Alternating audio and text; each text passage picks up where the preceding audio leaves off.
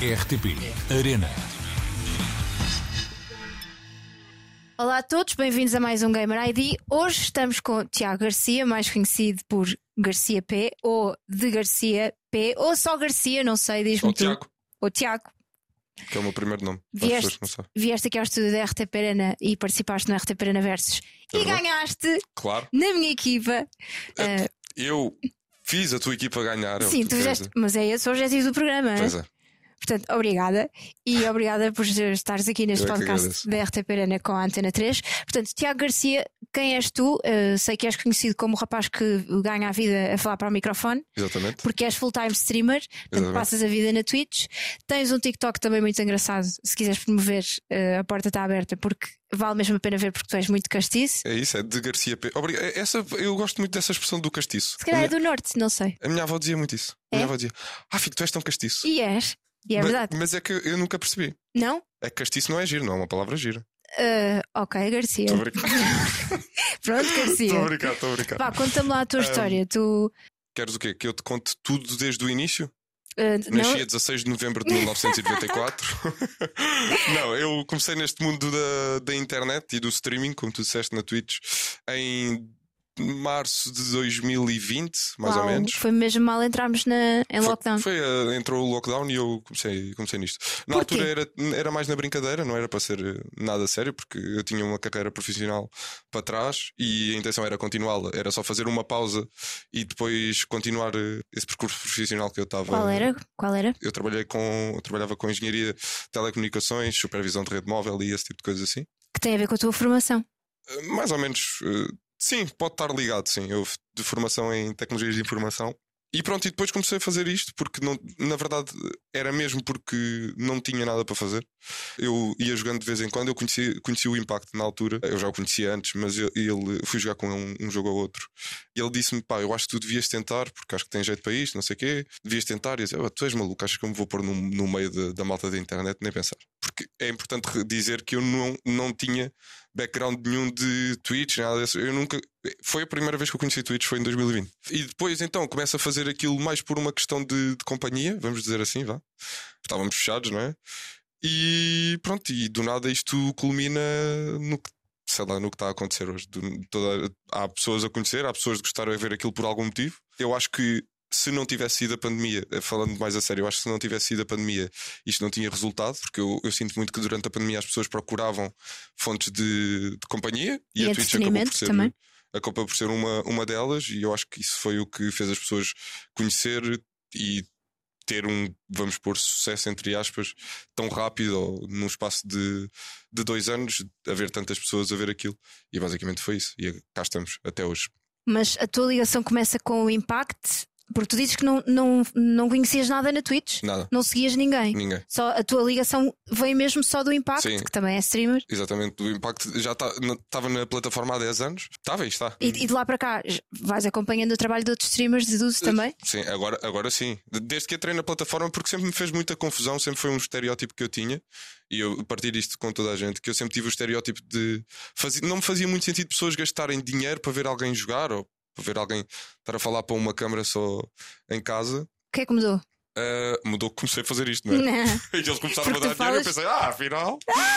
Não, mas comecei a perceber o porquê das pessoas o fazer, porque há muita gente, quer nós queiramos, quer não, há muita gente que, por eh, falta de tempo devido ao trabalho, família ou o que seja, aquilo acaba por ser o escape das pessoas, de, de muita gente. Acaba por, eh, acabam por ficar ali, irem à Twitch só para receber. Muitas delas só, só para receber um olá, muitas vezes. Ah, e eu percebo o porquê, comecei a perceber o porquê das pessoas apoiarem, porque acaba por ser um pilar na vida daquelas pessoas, de muitas delas. E então as pessoas gostam do conteúdo e em forma de agradecimento, acaba por ser uma forma de agradecimento que eles têm ah, de fazer esse tipo de apoios. E então isso quebrou um bocado o, o meu estereótipo, Ah, porque eu vivi, eu vivi sempre num mundo. ah, muito soci- socialmente ativo, nunca tive grandes problemas nisso. E, e sempre que eu via pessoas da net e não sei o quê, eu tinha aquele estereótipo que são aquelas pessoas que estão fechadas num quarto e não sei o quê. E não é verdade. Eh, É completamente o contrário. Há muita gente, há- são pessoas completamente iguais a todas as outras. Ah, só que pronto, gostam de gaming, gostam de... e isto é o futuro. Honestamente. O streaming é o futuro disto tudo, o streaming, estas coisas, a, questão da RTP estar, estar, na televisão é muito. As televisões começarem a entrar neste, neste mundo é, é muito importante. E, e, basicamente é isso. Eh, quebrou um pouco o meu, o meu estereótipo e descobri uma, uma via profissional que, que eu quero explorar e que gosto, porque principalmente, para além de, de explorar a minha criatividade, deixa-me ter uma coisa que eu nunca tive ou que eu nunca tinha tido, que é controle do meu próprio horário, ou seja, eu consigo controlar a minha vida. E isso, eu acho que isso é impagável a, certo, a certa altura da nossa vida. Tu começas a fazer stream, pelo menos é o que diz na tua Twitch, a partir das nove e meia da manhã? Mas nunca começa às nove. Por isso é que está a partir das. Ah, okay. A partir das nove e meia pode ser às quatro da tarde. Sim, exatamente. exatamente. Não, ao início era às nove. Isso é muito cedo. Pois, mas eu pensei assim: eu tenho, que manter, eu tenho que manter a rotina de trabalho que tinha, porque era importante para mim. Depois percebi: não, não tenho. Então eu estou em casa e tu. Então mudou para as 11. Teve uma altura às 10, depois mudou para as 11. Depois mudou para o meio-dia. Agora de vez em quando tem começado às 3, pronto. Mas fazes todos os dias? Faço todos os dias, segunda a sexta. Agora, durante o mês de setembro, estou a testar eh, fazer eh, duas vezes por semana streams bidiários, ou seja, faço uma à tarde, faço pausa de jantar e depois faço duas horas à noite, de forma também a ampliar uh, mercado e, e para as pessoas e para, há, malta que não consegue ver aquilo à tarde, então uhum. aproveito para dar também atenção a esse público que só consegue ver à noite. Mas devo dizer que é complicado. É complicado. E, e, por acaso isto era uma coisa que eu, eu tinha por hábito gozar com os influencers e do género, ah, pá, como assim? É complicado fazer stories, não sei o quê. Não é, efetivamente não é complicado. A única questão aqui é, eu acho que o que é complicado é tu chegares a criador de conteúdo o grind todo que tu tens que dar, tipo, estares ali todos os dias, planeares conteúdos e não sei o quê. Exatamente. Quando estás num estatuto em que tu já tens, já és conhecido, tu tens é fácil, que dar conteúdo. aí é manter, porque tu já, Mas... tu já, já te esforçaste tanto até lá, já te cansaste tanto, quando chegas àquele patamar, já estás habituado. Mas não podes parar, exatamente, não mas não podes parar. Não podes parar, sim. E pronto, e comecei a respeitar muito mais uh, pessoas que fazem criação de conteúdo vida, porque eu, eu não conseguia perceber. E, e, e entendo o porquê de muita gente olhar para isto ainda como um não trabalho. Ou seja, como um trabalho recente. Já, já está a mudar. Já está a mudar muito. Mas quando eu falei, quando eu disse ao, ao meu avô, por exemplo, que eu fazia isto, o meu avô riu-se, não é? Tiago, arranja lá um trabalho como deve ser, vá. E hoje, em dia, e hoje em dia é das pessoas que me dá mais apoio destas coisas e, e que devo continuar e que tenho jeito e não sei o quê. É, é muito importante nisto tudo o apoio da família, muito principalmente, eu, pronto, eu, lá está, eu vivo sozinho e tudo mais, não tenho esse tipo de pressões de estar em casa dos meus pais ou, ou, algo do género, mas para mim a coisa mais importante da minha vida é a família. E é sempre, muito, sempre foi muito importante que os meus pais não é que aprovassem aquilo que eu faço, mas que apoiassem aquilo que eu faço. Com mais patrocinadores e mais marcas a apoiar e cada vez com mais visibilidade. O que é que tu achas que te diferencia de nomes como o que tu já referiste, o Impact, o MoveMind, o G e tantos outros?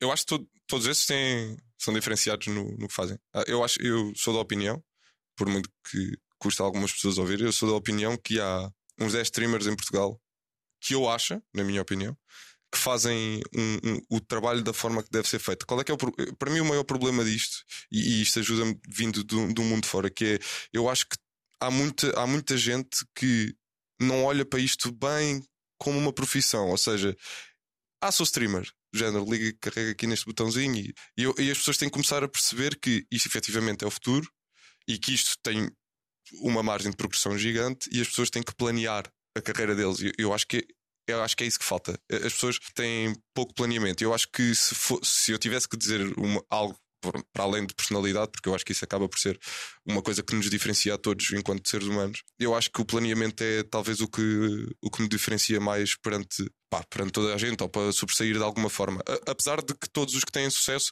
nesta plataforma são diferenciados à sua maneira, fazem as coisas uh, e é por isso que têm sucesso. Eu acho é que faz falta em Portugal e espero que apareça rápido uma agência, alguma coisa que olhe para o streaming e pense: ok, está aqui potencial, está aqui muito potencial, nós vamos agarrar nestas pessoas e vamos potenciar estas pessoas e, e fazê-las chegar a, eh, a outros patamares. Acho que isso é o próximo passo que nós precisamos, ou seja, profissionalizar o streaming em Portugal. Há pouco. Para terminar, mas antes de terminar, para te conhecermos um bocadinho melhor, uhum. e já que isto, todo este universo está ligado a gaming, lembras-te qual foi o primeiro jogo que jogaste? Lembro-me, foi com o meu pai. O meu pai, o meu pai e os amigos, na altura, alugaram uma, um género de uma casa de pescadores há muitos anos ainda nem havia internet com downloads ilimitados, como há hoje em dia. E alugaram aquilo e meteram, fizeram lá uma lanzita e, eles, e ele ia para lá jogar com os amigos. E o primeiro jogo que eu joguei lá, aliás, o primeiro jogo que eu joguei de todos foi aquele da, da Kant, acho que é assim que se chama, que tinhas uma pistola e disparavas para, para o ecrã e matavas uns patos. Pronto, foi esse. Acho que é da Kant, acho eu. Ah, ok, já sei. Um, isso, mas isso em PC? Não. Era uma consola qualquer, já não me lembro qual é que era, na verdade. Mega mas é uma consola qualquer. Muito antiga. Mega Drive. Não mais sei antigo. Se era, será que era Mega Drive? Hum, não, não sei. sei. qual é que era. Pronto, mas é esse jogo. Depois, e depois o primeiro que eu joguei foi Angel of Empires com o meu pai. Eu era miúdo, estava no colo dele a jogar, basicamente. Ah! E o meu pai. É. Uau! Foi o primeiro jogo que eu joguei com.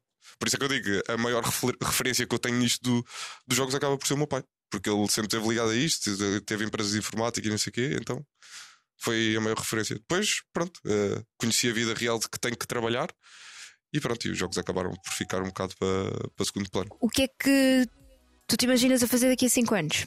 Imaginas-te ainda na criação muito... de conteúdo, ou seja, só para perceber se mantens o objetivo de continuar a fazer stream? Não, eu quero, eu quero continuar eh, a fazer stream e criação de conteúdo no geral, mas eu gostava muito de explorar a área de, de apresentador, por acaso. Porque eu nunca, eh, eu nunca tinha feito nada em apresentação enquanto foi aquela, aquele do, do Rock in Rio do stage. Pá, não sei, eu gostei daquilo. E então gostava de, de explorar a área de, de apresentação. Uh, mas sim, em, daqui a 5 anos a intenção é manter isto: é manter a criação de conteúdo e, se possível, um, explorar também uma, esse lado assim da, da apresentação e não sei o quê. E fazer sketches. Eu gostava de fazer sketches. Obrigada, Garcia. Eu que agradeço. Obrigada. Voltamos na próxima semana para mais um Gamer ID. Até lá, fiquem bem.